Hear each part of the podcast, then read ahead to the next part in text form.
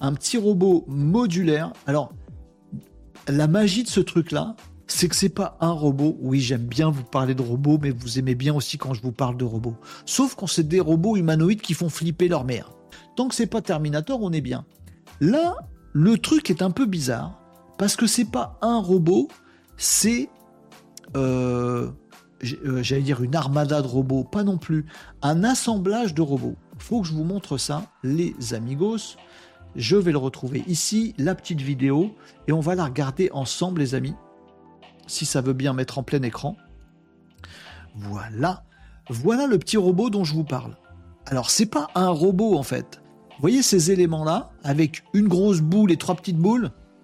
Aucun jeu de mots n'est permis sur ce que je viens de dire. Euh, la boule grise et les boules blanches, bah en fait, ce sont des petits robots, des petits modules. Chacun est un robot en fait. C'est des petits modules qui bougent autour du truc et en fait, ça crée un comportement d'assemblage.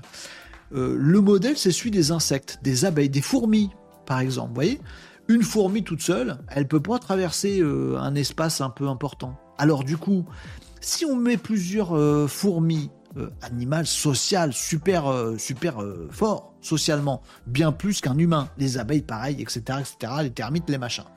Si vous avez une intelligence sociale, une intelligence de plusieurs de ces entités, la première fourmi va savoir qu'il faut se mettre en dessous, la deuxième au-dessus, le machin, et puis ils vont fabriquer un petit pont, et toutes les fourmis vont passer sur le petit pont en fourmi. Vous avez déjà vu ça, c'est magique.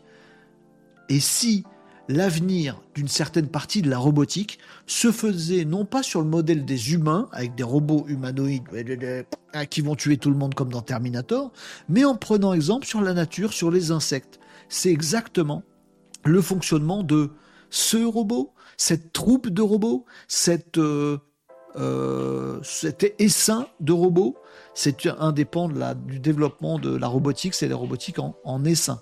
Et bien voilà ce que ça fait. Chacun est un petit module, là c'est un petit peu accéléré comme vous voyez, et hop, ça peut créer un autre ensemble différent. Et ça peut faire des trucs, genre le petit colis qui passe là.